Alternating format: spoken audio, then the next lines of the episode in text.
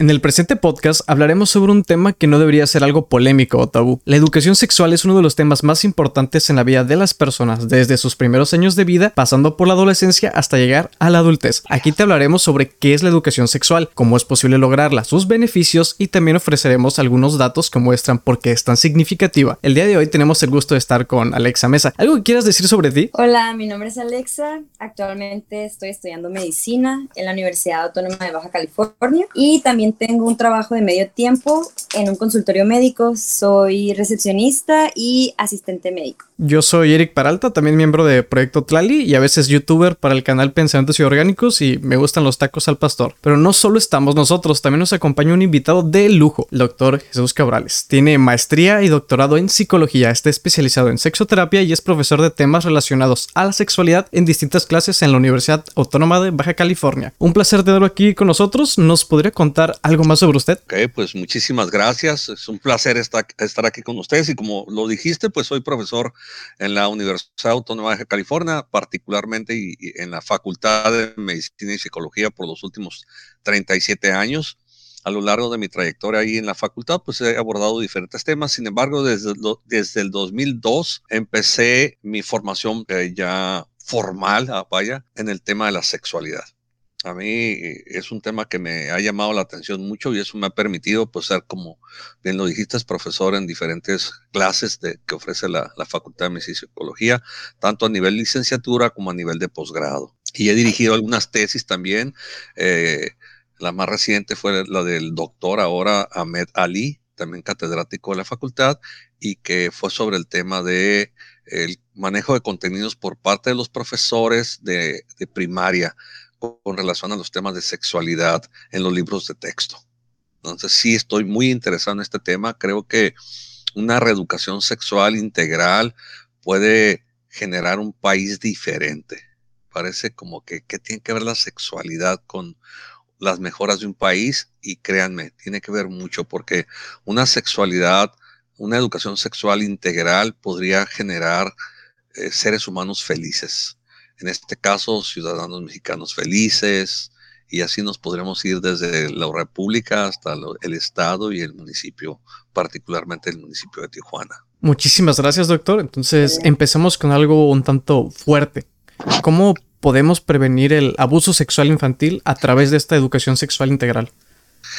Bueno, creo que algo que tenemos que tener bien claro es la palabra educación muchos asociamos la palabra educación con la palabra dar información o dar una instrucción. Entonces ahí es, e, el principal problema que tenemos. Muchos tenemos la idea eh, de todos los niveles, ¿eh? Eh, y no se diga los padres de familia, tenemos la idea de que educación sexual es dar información sobre aspectos biológicos, dar información sobre problemas infecciosos, sobre embarazo, pero esto, la educación va más allá. La educación sexual, por eso hablo yo de la educación sexual integral. Esta debe incluir un elemento importante, que son los valores. ¿Qué valores? El valor del respeto, el valor de la honestidad, el valor de la responsabilidad, el valor de la tolerancia, del agradecimiento y por encima de todos el valor del amor propio. Y hablando particularmente de la prevención del abuso sexual, sin, ninguna duda, debe resaltar el, valor del amor propio. Y entonces podríamos decir que el abuso sexual está muy vinculado con la falta de amor. Eh, cabe la cabe, cabe el hacer mención, cabe hacer mención de definir qué es el abuso sexual infantil. Y creo que a partir de la definición se nos pueden generar algunas, algunas preguntas. Abuso sexual infantil es todo acto, toda acción, toda conducta a través de la cual un adulto o un adolescente se erotiza a través de un niño o de un puberto. Puberto, escúchese, menor de 14 años. Y aquí va la frase que puede llamar mucho la atención. Con o sin consentimiento de la víctima. En mi experiencia profesional, he identificado que con mucha frecuencia el abuso sexual ocurre con consentimiento de la víctima. ¿eh? y no sé ustedes al escuchar esto qué venga a su cabeza, ¿no? Y el otro dato importante es que el abuso sexual es un evento que en promedio dura cuatro años. Tiene una duración de cuatro años.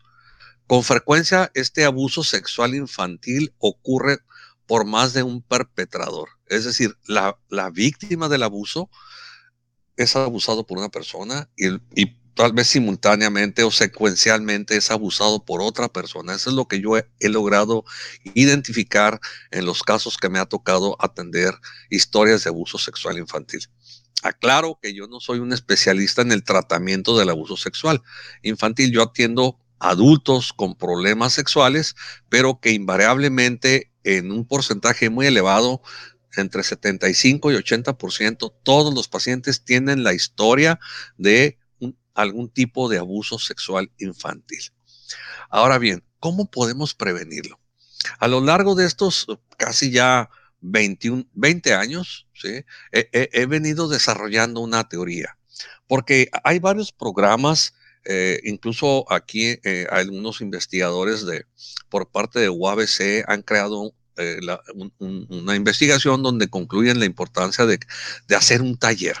Entonces, hay mucho esta idea de hacer talleres para que los niños identifiquen, para que los niños conozcan aspectos relacionados con la sexualidad. Por ejemplo, hace algunos años en Colombia se dio un taller sobre caricias prohibidas y caricias permitidas, caricias no permitidas y caricias permitidas.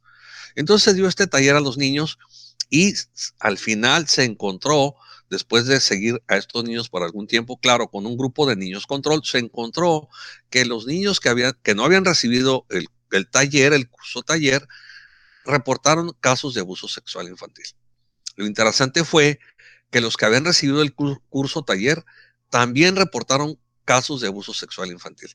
Sin embargo, lo más interesante fue que los niños que recibieron el curso taller reportaron más casos de abuso sexual que los que no recibieron el curso taller. Y esto avala algunas ideas que las personas tienen. Muchos padres de familia tienen miedo de que sus hijos reciban cursos de educación sexual. ¿Por qué? Porque el conocimiento, porque la información muchas veces lo que provoca es curiosidad. Y entonces esta curiosidad en un niño con una personalidad vulnerable para el abuso, puede ocurrir el abuso con consentimiento de la víctima. Y entonces es que se me ocurre desarrollar esta teoría. Los padres de familia podemos formar dos tipos de hijos. Hijos con una personalidad vulnerable para el abuso e hijos con una personalidad blindada para el abuso. El blindaje obviamente no va a evitar que ocurra el abuso sexual. Lo que sí puede hacer es disminuir la posibilidad de que ocurra el abuso sexual infantil. Ahora también, un niño que tenga una personalidad vulnerable no significa que va a ser abusado sexualmente, pero las posibilidades de que sea abusado sexualmente se ven incrementadas de manera significativa. Ahora, ¿Qué podemos hacer y por lo tanto cómo podemos prevenir el abuso sexual infantil? Aquí el elemento, les mencionaba hace un rato, es la palabra amor. Cuando yo hablo de este tema frente a, público que son padres de familia, con frecuencia me, refutan y me dicen, oye, pero ¿cómo me puedes decir que yo no amo a mi hijo? Y, el problema es que los padres de familia con mucha frecuencia no sabemos amar a los hijos. Y lo explico de esta manera para mí, el, mejor acto para expresar amor al otro es el respeto por la persona. Y así pues, muchos padres no ven a sus hijos como personas. En el mejor de los casos, lo ven como personitas. ¿Y qué es una persona? Una persona es un ser humano que tiene gustos, que tiene prioridades, que tiene preferencias, que tiene necesidades diferentes a las mías. ¿Y qué hacemos los padres? Con mucha frecuencia no respetamos esas características de esta persona a la que llamamos hijo o hija. Es decir, no respetamos sus gustos, los juzgamos, los criticamos, les hacemos sentir que lo que ellos piensen no vale, no es importante. Y entonces el niño va creciendo pensando que lo que él sienta o lo que él necesite no importa, que lo que importa es lo que el adulto diga. Y esto genera que eh, la mejor forma de abusar sexualmente de un niño es a través de la seducción. ¿Y qué es la seducción? Hacerle creer al otro que le voy a dar lo que necesita. ¿Y qué es lo que necesita el niño en este caso? Amor. Es por eso que la campaña de cuéntaselo a quien más confianza le tienes nunca ha funcionado en México ni en el mundo. ¿Por qué? Porque desafortunadamente quien abusa sexualmente del niño es a quien el niño más confianza le tiene. Se, ha ganado la confianza, el abusador se ha ganado la confianza del niño, ¿no? Y así tenemos que en más del 80% de los casos, el abusador sexual es un familiar muy cercano, tan cercano como el abuelo, como el padre biológico, como el tío, como el primo, como el hermano. Por más descabellado que esto parezca padre biológico. Aquí en México, hace algún tiempo, el Consejo Ciudadano de la Ciudad de México hizo una encuesta y él encontró que el padre es el responsable de los 11% de los abusos sexuales. Como dice nuestro brillante presidente, yo tengo otros datos. Y en esos otros datos he encontrado que eh, el padre ocupa hasta el 30% de los casos de abuso sexual infantil. ¿sí? Eh, hay otros perpetradores sexuales, como serían, les decía, los hermanos. En este Consejo Ciudadano habla del 3%, los maestros 7%, eh, los padrastros en, en, un 13%, o sea, son, pero vean cómo el padrastro no es el más importante en este caso, ¿no? Entonces, ¿qué importancia es que el niño crezca saludable? Y la mejor manera de que crezca saludable es que el niño sienta el amor. Y el amor se vive a través del respeto. Es decir, a quienes tenemos que dar cursos para prevenir el abuso sexual es a los padres. ¿Y cuál sería el nombre del curso taller? ¿Cómo poder hacer sentir a tu hijo amado? Y, y, este amor no tiene que ver con la permisividad, es decir, el amor y la disciplina no van peleados. Solo tenemos que aprender a escuchar a los niños. El niño puede decir, no me gusta la sopa, entonces la respuesta del papá, que las he escuchado muchas veces, son aquí en el restaurante, ni siquiera lo has probado, ¿sí? Pero nunca le preguntamos al niño, ¿qué es lo que no te gusta de la sopa? Entonces el niño no se siente escuchado. Y esto provoca que cuando percibe que alguien lo escucha, pues él puede relacionar esto con amor.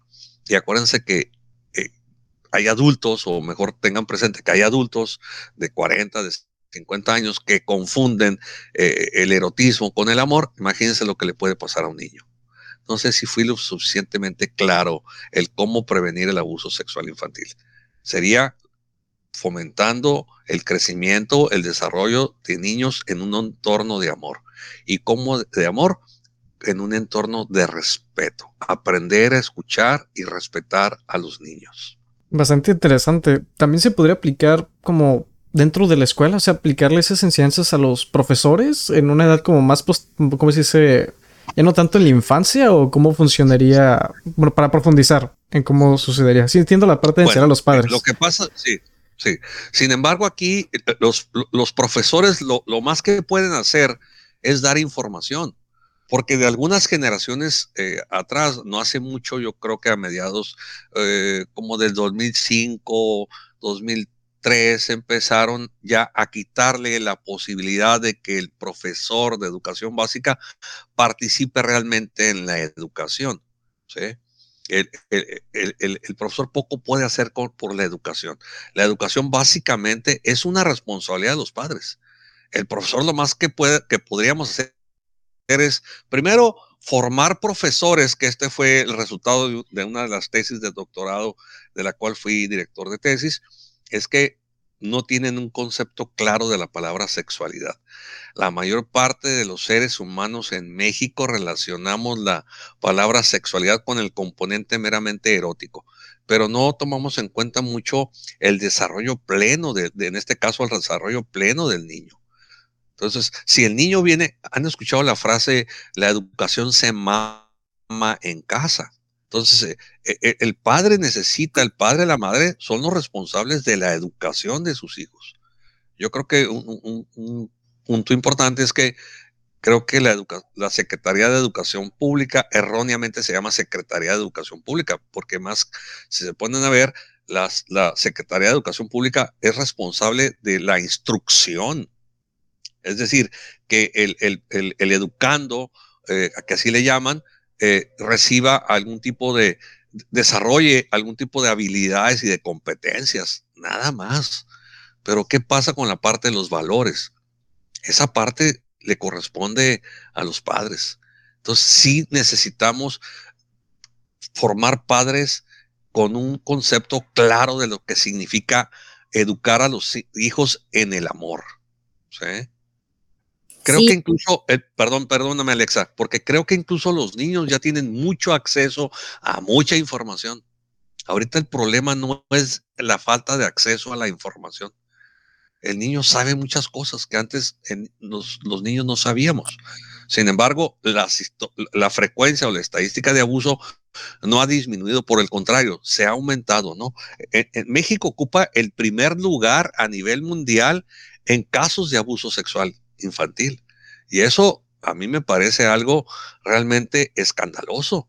O sea, es la primer causa a nivel, o sea, ocupamos el número uno en abuso sexual infantil.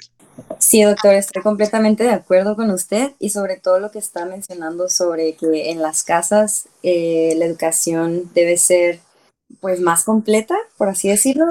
Pero tengo una pregunta, ¿cuál, ¿cuál cree usted que serían los beneficios de obtener esta educación sexual integral?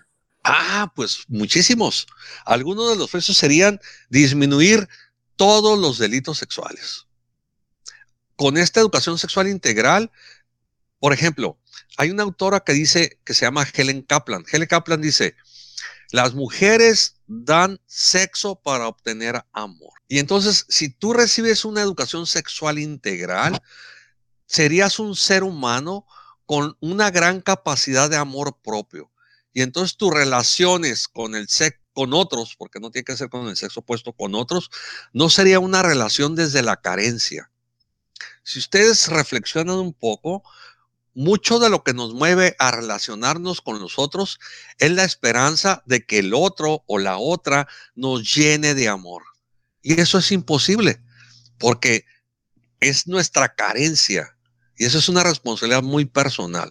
Entonces, todo ser humano que se crece con carencia va a ser víctima de muchos problemas relacionados con su sexualidad, como, como, el des, como cuáles, el desengaño, el desencanto, la desilusión, la frustración, el resentimiento, el odio, no se digan las infecciones, no se digan los embarazos no deseados. El, ciertamente ya no es ilegal cometer un aborto, pero ¿por qué llegar a ese punto? ¿Por qué estar en el dilema? porque a mí sí me parecía muy cruel juzgar a las mujeres por haber cometido un, aborto, porque lo hicieron por una necesidad muy grande. ¿sí? Y si damos una educación sexual integral, creo que disminuiríamos muchos problemas. Uno de los miedos de los padres al hecho de que se les den, de que sus hijos reciban una educación sexual integral, es que tienen la idea que van a tener una vida sexual muy temprana, una vida sexual activa muy temprana. Sin embargo, eh, precisamente en mi tesis de doctorado encontramos o encontré que si se recibe un, ah, una educación sexual integral, la edad de inicio de las relaciones sexuales se pospone hasta en un año más. En México los hombres inician su vida sexual activa a los 16 años, las mujeres a los 17. O sea, con un programa de educación sexual integral, pues, oye, por un año no es gran diferencia. Sí es, sí es diferencia porque en un año de madurez puede el, ser humano ver las cosas de una manera diferente. Para esto ya estamos hablando de, una, de una niña que tal vez ya está saliendo de la preparatoria y de un chamaco que anda a la mitad de la prepa. Si no estamos hablando de alguien de secundaria. Y eso es el mejor de los casos, porque a veces es hasta de primaria. Entonces, esos serían los beneficios y creo que son bastantes. Estoy de acuerdo, pero creo que se nos pasó a definir ¿Qué es la educación sexual integral? Por ejemplo, la, Organización Mundial de la Salud la define como un proceso que cuenta con un plan de estudios para dar a conocer los aspectos cognitivos, emocionales, físicos y sociales de la sexualidad. Es una definición pues funcional, pero podemos ir más allá, yo creo. Entonces, lo, escucho. Bueno, lo escuchamos. Es que fíjate que creo que la definición es, es muy completa. Es aspectos de conocimiento. Sí. Aspectos de emociones Sí.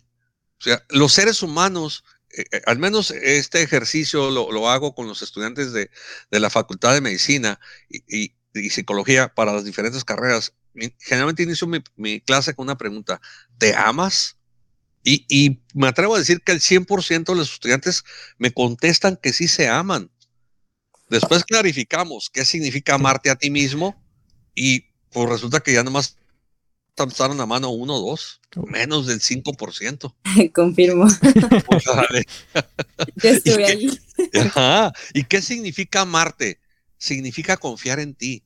Pero ¿cómo puedes confiar en ti si, decía Confucio, la autoestima de un niño es como una hoja de papel en blanco, donde las primeras manchas sobre esa hoja de papel en blanco la dejan los padres. Si ustedes se ponen a revisar conscientemente la conducta de los niños, los niños son por naturaleza confiados. Los niños saben cuándo sí y cuándo no, pero van aprendiendo desde los miedos, desde las inseguridades. E, el ser humano no nace inseguro, nace seguro, pero va aprendiendo a ser inseguro. E, e, el cerebro del ser humano está diseñado para ser feliz. Y entonces, ¿por qué es infeliz? pues es infeliz por las construcciones sociales que se van recibiendo, ¿no?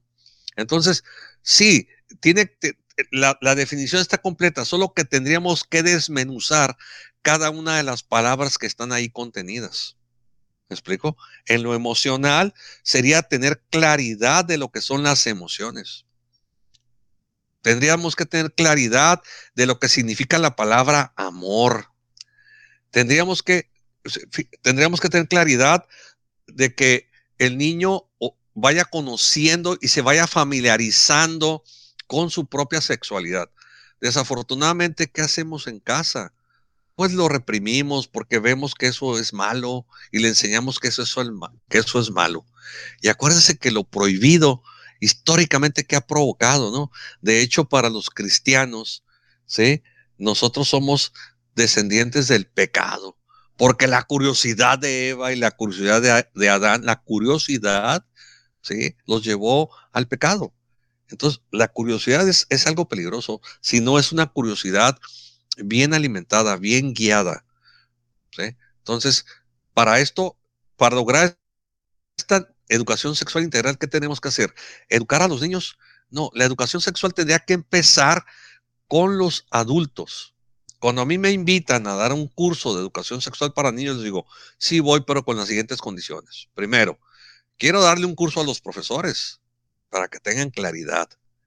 Tengo que darle un curso a los padres de familia para que tengan claridad. Recuerdo que una vez, por alguna razón, empecé con los niños, pero les dije a los niños, la próxima semana van a estar aquí sus papás y una muchachita de 11 años o 12, no recuerdo exactamente, levanta la mano y me dice, doctor, me siento muy feliz porque pronto mi madre va a estar preparada para aclararme todas mis dudas en mi despertar sexual, porque les hablé del despertar sexual.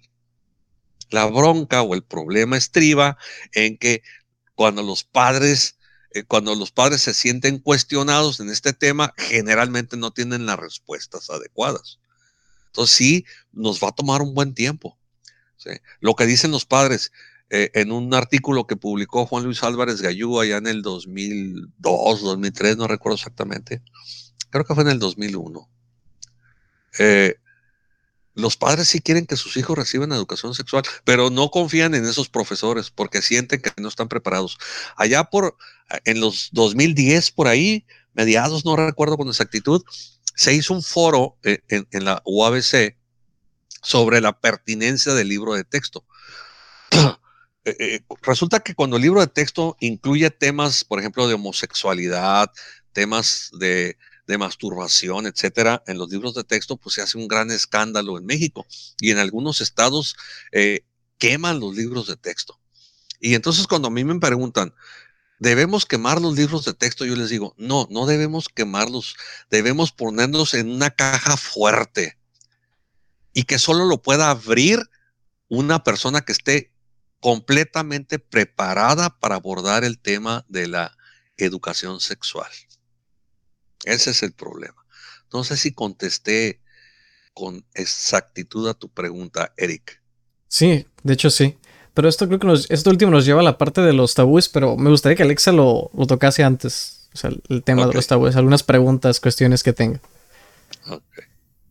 Mm, me llamó mucho la atención lo que, lo que mencionó sobre lo que, perdón, que los padres querían ingresar a las clases o que quería darle primero las clases a los adultos, a los profesores, pero no hay, he visto en ocasiones cuando estos adultos, estos padres quieren ingresar a, las clases que se les dan a sus hijos, pero más por, por el tabú que hay sobre la comunidad que se presenta y quieren ellos saber qué es lo que se les está enseñando a sus hijos, pero luego entran a las clases y estas personas empiezan a susurrar entre ellos, a incomodarse se asustan. Así es. ¿Qué piensa de esta reacción de los padres en las mismas clases que ellos pidieron ingresar para inspeccionar, para tener su, su autorización? ¿Cuál es claro, fíjate que Yo, yo viví eso que tú mencionas. Cuando yo empiezo con este, porque tengo años, tengo años, al menos tengo 23, 25 años, de manera formal participando con la Secretaría de Educación pública eh, de manera muy voluntaria eh, en, estos temas de la sexualidad. Me acuerdo cuando empecé, eh, recuerdo que fue en la escuela Albarroja. Me invitaron a dar una plática sobre, sobre sexualidad a los niños.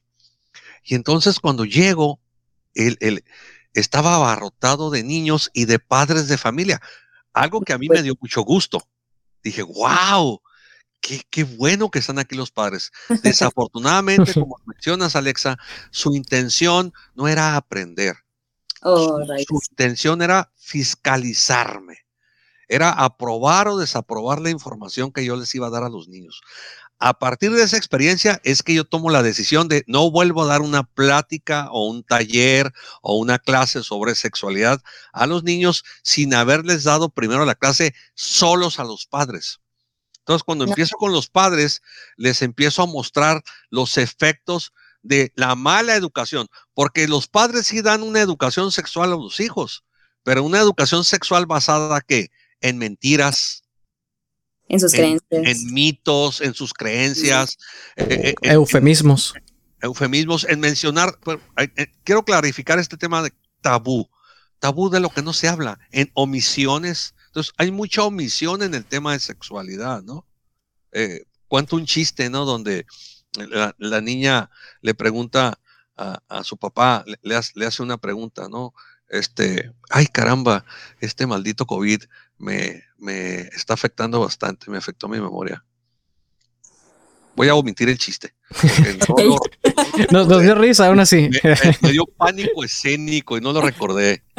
este, sí, al ratito se lo recuerdo, se los cuento, ¿no? Pero el, tema es, mándeme. Ah, ya, ya, mi esposa, gracias, me, ayudó con esto, ¿no? Salvador. Le pregunta a la niña, papi, ¿qué es pene? Y el papá se, o sea, brinca, ¿no? Se le paran los pelos. La niña apenas tiene seis años y le pregunta qué es pene. Y entonces el, papá le dice, lleva a esta niña a ver con quién, porque va a ser igual que tú, de cascos ligeros, ¿no? Pues ya la llevan al psicólogo, la llevan al sacerdote, ¿verdad? Para exorcizar a la niña. Cuando llega con el doctor Cabrales la niña, el doctor le pregunta, a ver niña, ¿dónde escuchaste esa palabra? Ah, pues es que el domingo que fuimos a misa, el padre preguntó, dijo, pórtense bien para que su alma no pene. Oh, sí. Ah, entonces vean, así está el nivel de conocimientos y de preparación en el tema de la sexualidad. Por eso los padres no saben qué hacer con las preguntas y mejor pues no contestan o contestan cualquier tontería, ¿no? Y escandalizan sobre las preguntas. qué bueno que tocas ese tema, un, buen un buen punto de partida para abordar la sexualidad en los niños es que cuando el niño te hace una pregunta, tú le, tú le, le contestes en este caso con otra pregunta. ¿Tú qué oh. piensas de eso? ¿Tú qué has escuchado? ¿Tú qué te imaginas? Y, ahí podemos, sean, e, en algunos pacientes míos con, esta, con este abordaje han encontrado historias horribles de abuso sexual infantil. ¿sí? Cuando una niña le pregunta a su mamá, ¿de dónde vienen los, cómo nacen los niños, no? Entonces la mamá le, empieza, le dice, a ver, ¿tú qué has escuchado? Bueno, es que mi tío me dice que si me mete su cosa por aquí y le señala sus genitales, yo puedo tener un bebé. Ahí detectaron un caso de abuso sexual por, porque las niñas, imagínense la fantasía de una niña de tener un bebé propio de su persona, es como tener un muñequito pero de carne y hueso. Entonces, es una fantasía frecuente entre las niñas que usan los abusadores sexuales.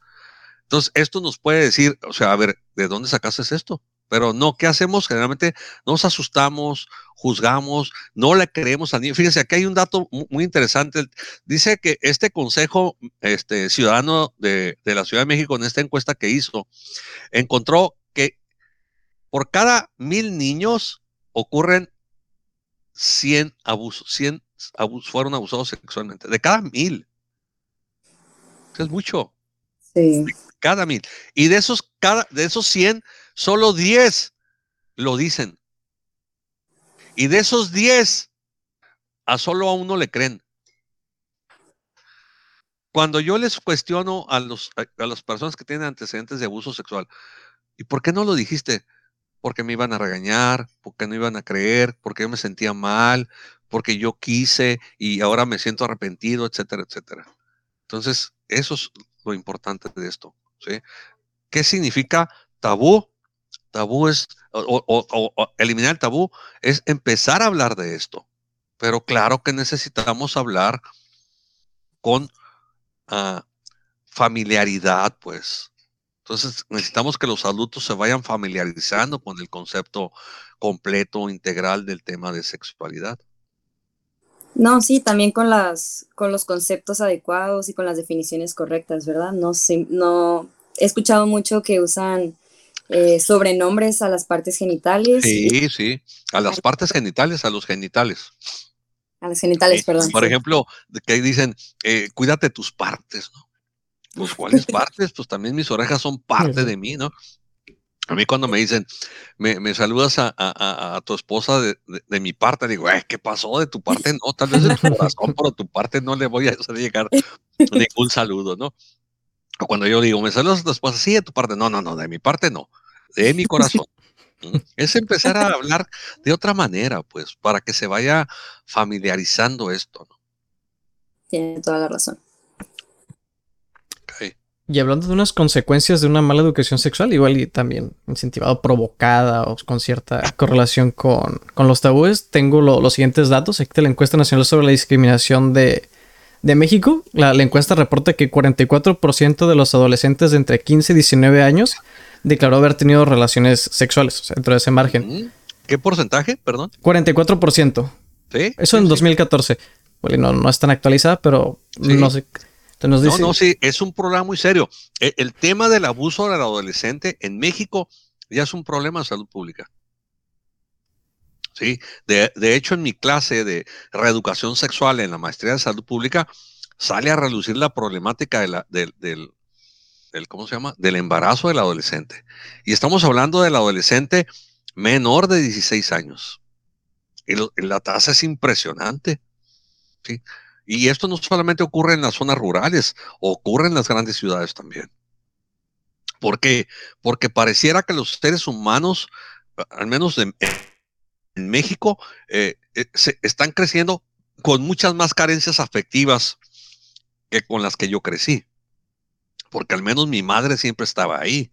Pero en el caso de las nuevas generaciones, que mamá trabaja y que papá trabaja, ¿qué tiempo tienen los padres para amar a los hijos? ¿Qué tiempo tienen los padres para hacer sentir a los hijos amados? Entonces, e, esto ha, provocado, como les mencioné en un principio, esta carencia afectiva.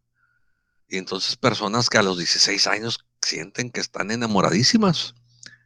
¿Y qué se hace por amor? Lo que sea. ¿Y cuál es en México una de las pruebas de amor? Sí, entregar. Entregar, pues, lo que se considera lo más valioso, cuando lo más valioso es el ser, ¿no? Pero se le da tanto valor al imen que, bueno, se entrega el imen íntegro y se busca ser el primero, ¿no? Que es parte de estas, eh, es el reflejo de la educación.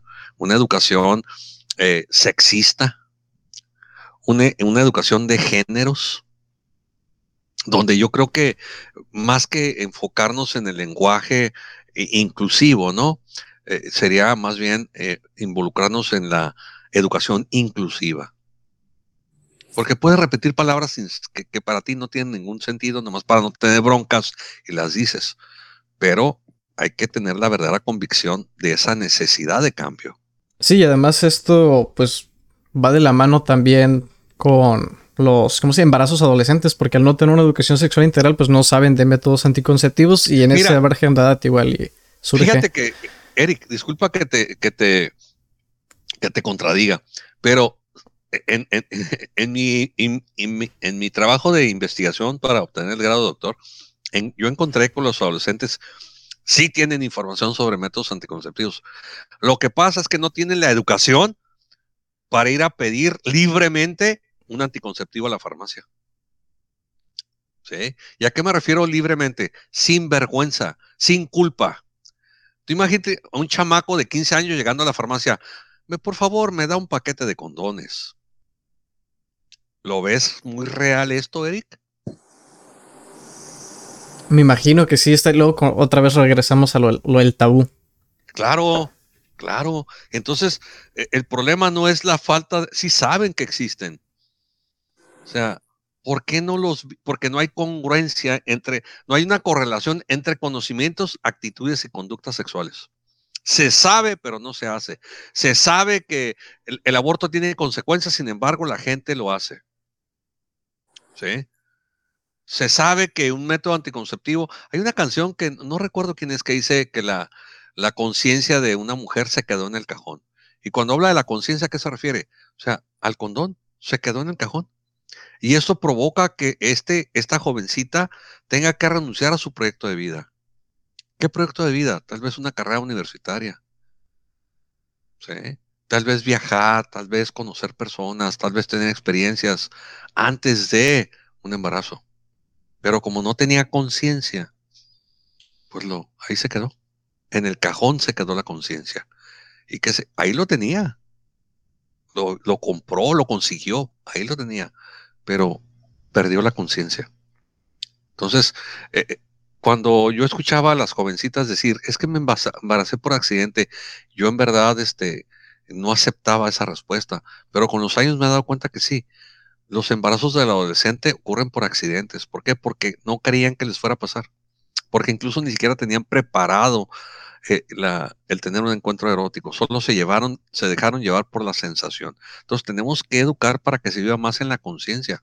Y eso está vinculado con el valor de la responsabilidad. ¿Sí? Con que cuando el niño em, se empiece a sentir escuchado y respetadas sus decisiones, eso le va a enseñar a tomar decisiones, le va a enseñar a ser asertivo. Yo no creo que sea malo tener relaciones sexuales. El problema es no tener claro para qué se están teniendo esas relaciones sexuales. En México todavía existe un alto porcentaje de mujeres que tienen relaciones sexuales porque creen que después de eso las van a amar para siempre. Y eso es un grave problema. Yo quiero retomar la, cuestión de género que, que, mencionó brevemente aquí para dar otra, otro dato, que los delitos sexuales son principalmente ejercidos contra las niñas y adolescentes, pues, sexo femenino. Ah, para el delito de tocamientos ofensivos, 74 de cada 100 víctimas fueron niñas, mientras que en los delitos ya de violación sexual, en 67 de 100 casos la víctima fue, fue una niña. Ah, claro. ¿Por qué? Porque tenemos una educación basada en el patriarcado. Y créanme, yo me avergüenzo de esto. Me avergüenzo de haber crecido en una educación machista. y tristemente no fue tanto mi padre quien me, me formó en esta educación machista, fue mi madre.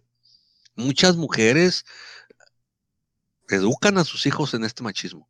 ¿Cómo? Haciendo estas diferencias. A los hijos se les educa de una manera y a las mujeres de otra manera. Por eso últimamente a mí me gusta más hablar de seres humanos. Fíjense que ni siquiera dije mexicanos y mexicanas, dije seres humanos. No se tenga que decir seras humanas pero creo que cuando digo seres humanos eh, soy bastante inclusivo. Y de ahí va todo ser humano. ¿eh? Pero sí, tienes toda la razón. E, e, e, el erotismo se utiliza mucho para ejercer violencia al otro género. Y esto surge del estereotipo, de esta educación estereotipada. Yo creo que los roles son importantes en cualquier relación, pero no deben ser rígidos y estereotipados. Esta rigidización es lo que genera este problema. El problema de la violencia hacia las mujeres.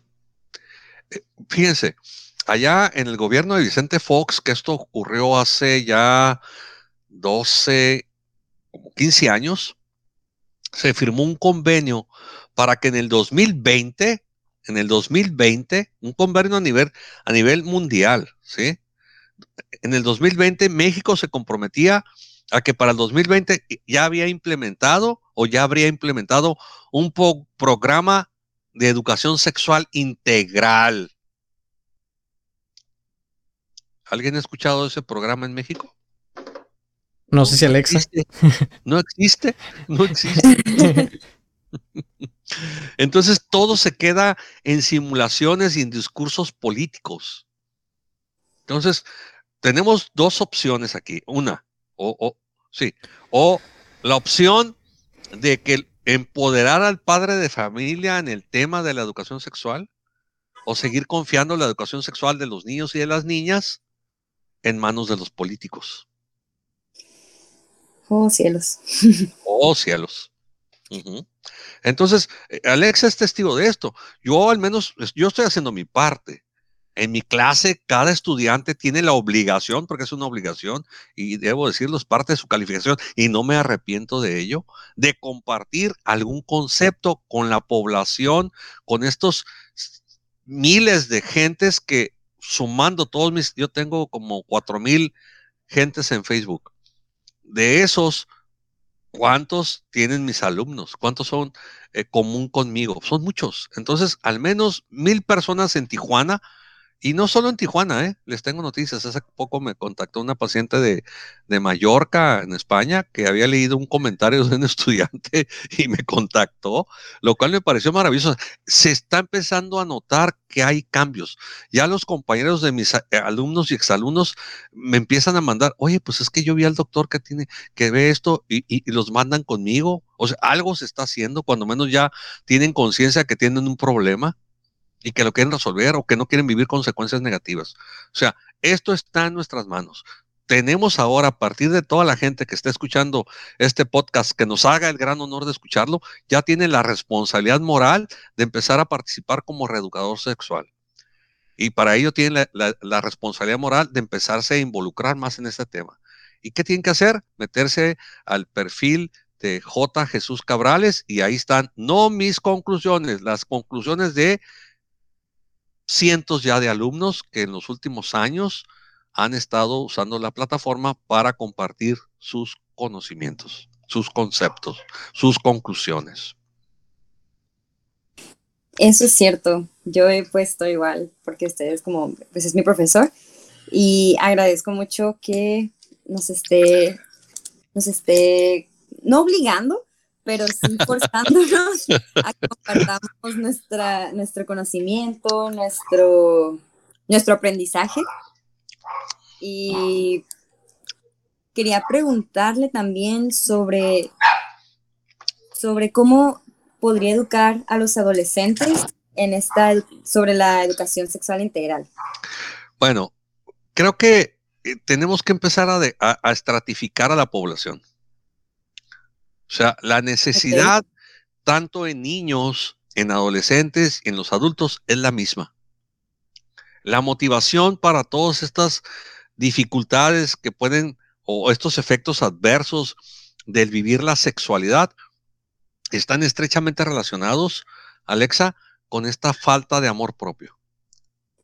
E, esa es la palabra clave. Por eso un, lema o un, sí, pues una frase de, mi consultorio es, el amor salva a psique. Psique, el alma. El amor propio es el que te puede salvar. ¿Salvar de qué? Salvar del dolor, salvar del sufrimiento. Porque, ¿qué es lo que más provoca sufrimiento en los seres humanos? Pónganse a escuchar las canciones. El gran porcentaje de las canciones de qué habla? De amor o de desamor. De desamor. De desamor. o, un amor problemático, ¿no? Desamor finalmente. Y entonces, ¿por qué se genera ese desamor? Precisamente por conceptos equivocados acerca, acerca del significado del amor. Sí. Sí, el que, el que yo tengo, me, yo voy a ser feliz cuando encuentre a alguien que me ame. No, la otra persona la vas a encontrar para compartir tu amor y tu felicidad con el otro, no para que el otro te haga feliz. Ese es un grave error. ¿Y de dónde surge esto? Pues de casa, de las películas, de las canciones, de los espectaculares. Entonces, necesitamos cambiar eso. Vamos a empezar a hacer algo. Vamos a empezar a hacer una campaña en contra de toda esa información que se recibe, que es muchísima. ¿Sí? Donde nos mandan el amor. Eh, hoy precisamente veía un hombre que, que su esposa le ha sido infiel desde el noviazgo y le digo, ¿y por qué sigues ahí? Pues para que mis hijos no, no sufran lo que yo sufrí. ¿Y quién te dice, no están sufriendo lo que tú sufriste? Tal vez están sufriendo más. Porque hemos sido educados en que el amor es sinónimo de sacrificio. No. Los, los hijos no necesitan unos esposos juntos. Los niños necesitan un padre feliz y una madre feliz. Y eso va a generar seres felices. Entonces, yo no, no me gusta eh, eh, eh, para los adolescentes esto, para los niños esto, para no, hay adultos que sufren por los mismos motivos de un adolescente.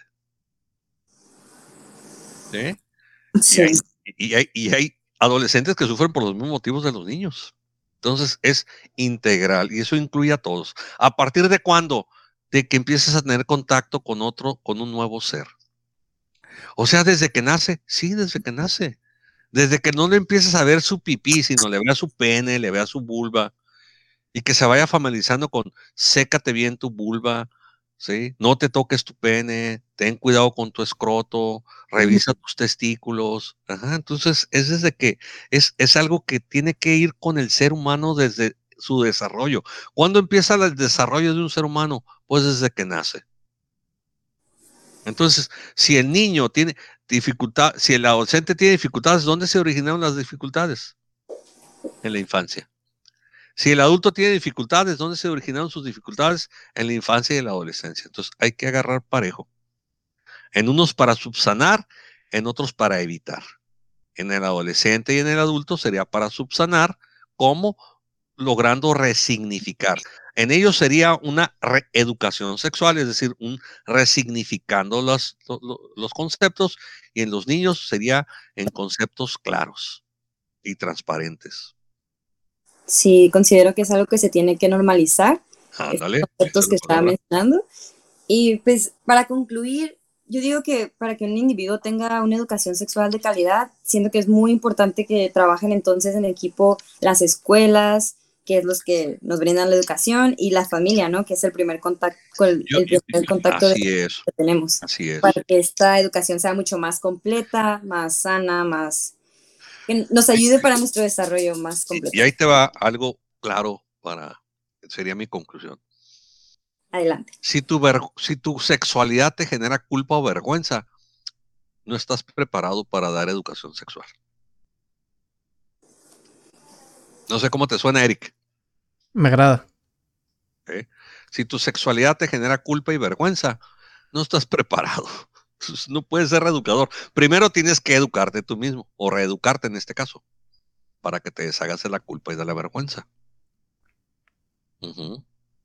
Fíjense cómo en, países como Alemania, Noruega, Holanda, no España, porque España, pues pues por eso a lo mejor andamos tan mal.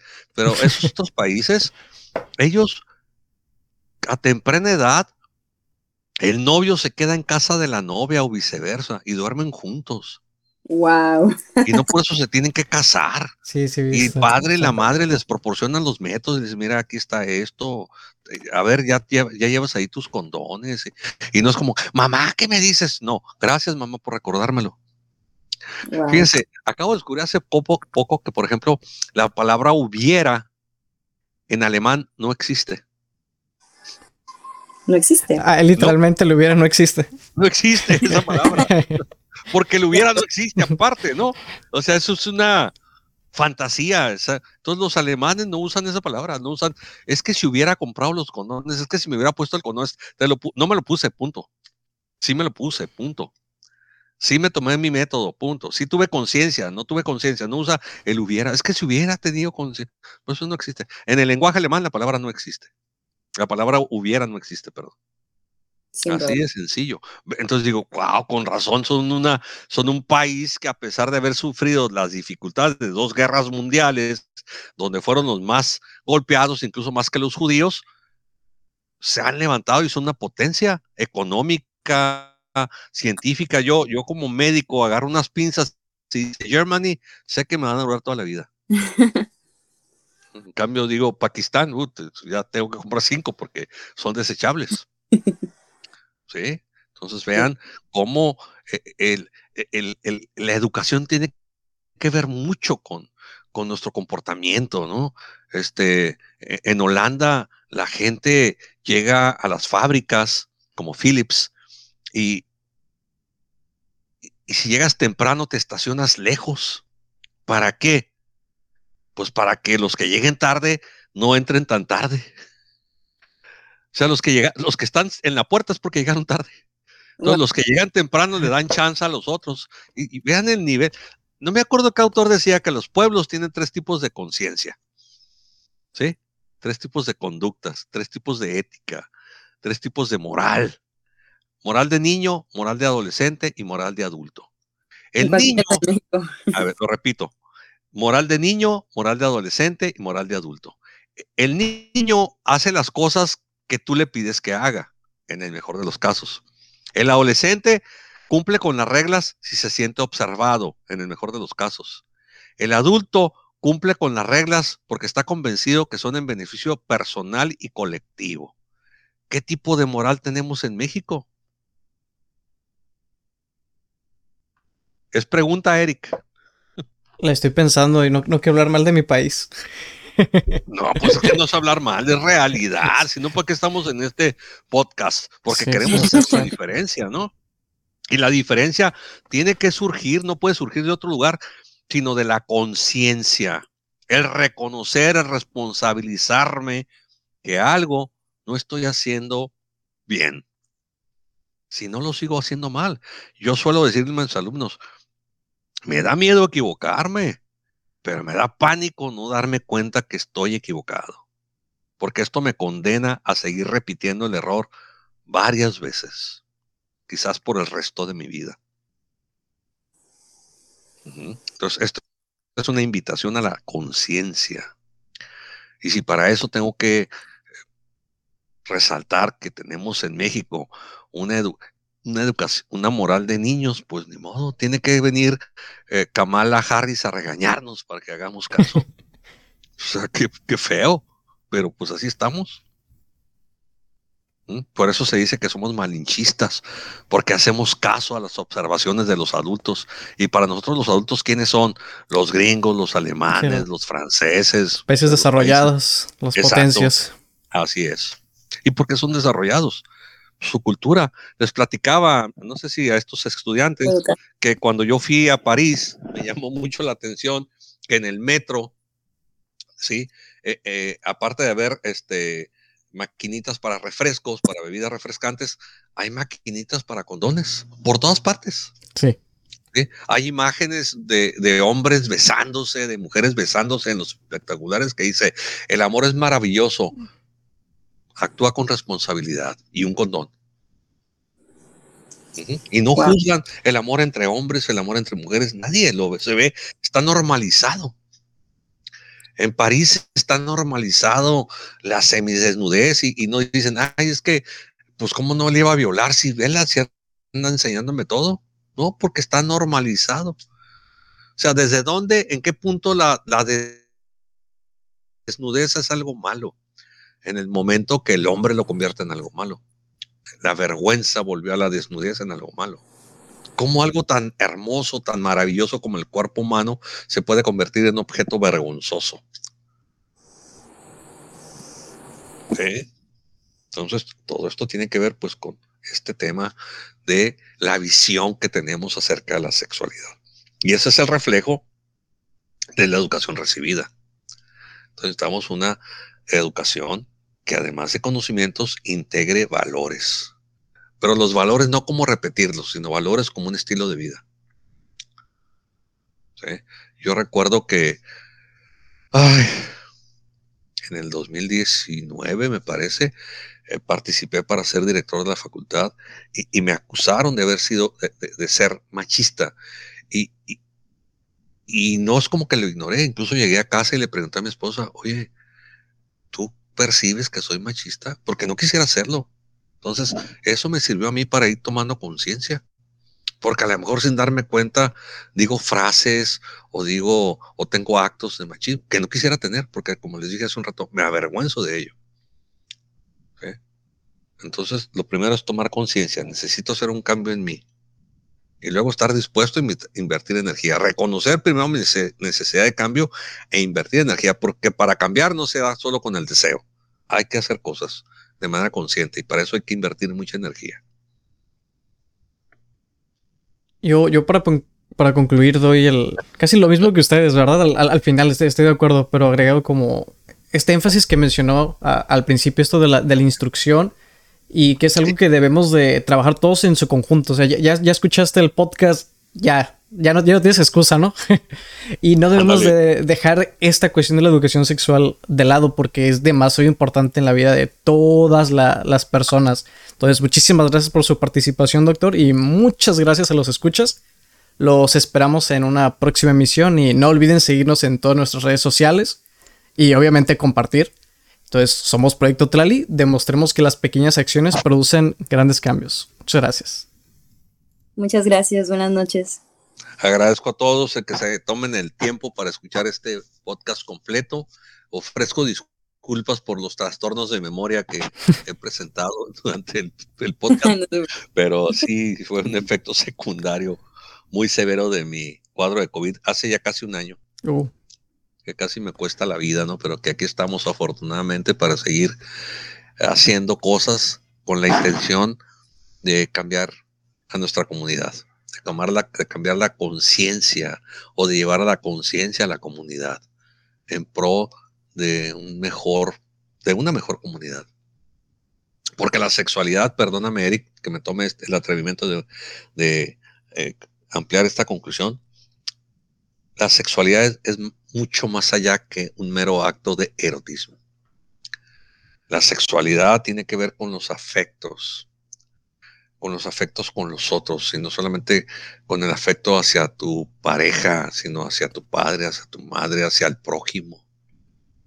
La sexualidad tiene que ver con tu amor propio, con tu autoconcepto, con tu autoestima, no solamente con el erotismo y la reproducción. La sexualidad forma parte importante de nuestro ser. Todo nuestro ser está permeado por sexualidad. No todo está permeado. Y, y sexualidad no solo es erotismo eso es importantísimo remarcar. Sexualidad va mucho más allá. Sexualidad tiene que ver con espíritu. Sexualidad tiene que ver con el alma. Sexualidad tiene que ver con una filosofía para el bien vivir. Sexualidad tiene que ver con valores. Sexualidad tiene que ver con plenitud, con felicidad o con infelicidad, con éxito o fracaso. Eso es sexualidad. Es como esto de, del amor también, ¿no? Que es el, el, el ágape, el, eros y, el filial. Exactamente, exactamente. Eso es. Pero siempre nos queda, o sea, hablamos la palabra sexualidad y lo primero que viene a nuestra mente es erotismo. Sí. Por la gente que no tiene bien claro erotismo es, pues vamos a coger. No, no, no, no, no, no, eso es, eso es nada. Hay mucho más antes que eso muchísimas gracias por agregar eso, porque es un punto que se suele olvidar lastimosamente. Entonces, muchísimas gracias por la participación y por, el cierre, porque era necesario. Y Alexa, ¿algo, algo más quieres agregar? Creo que con lo que acaba de decir el doctor, en serio, queda, queda de más lo que vaya a decir. Ya nos quedamos sin palabras. Nos quedamos sin palabras, exacto. Bueno, Muchísimas gracias por su tiempo, doctor. Estamos muy no, pues. de que nos, que nos pudo haber acompañado hoy. Un orgullo que, hayan puesto su mirada en mí para invitarme a esta gran labor que, están haciendo, porque como bien lo dijiste, hay que apostarle a la transformación. Hay que apostarle al cambio. Hay que apostarle al vivir plenamente. Y los felicito, chicos, por su valor, por su creatividad y por sus ganas. Un placer habérmelos topado en mi camino. Muchísimas gracias. Ya me siento halagado, pero sí, hay que, hay que hacer todo por, por un mundo mejor, ¿no? Al, al final. Claro. Pues muchísimas gracias. Como Ok. Lali escuchas, o no sé cómo llamarlos todavía, igual y se nos ocurre después, pero muchas gracias. Dale, escuchas. Muy bien. Adiós. Adiós. Adiós.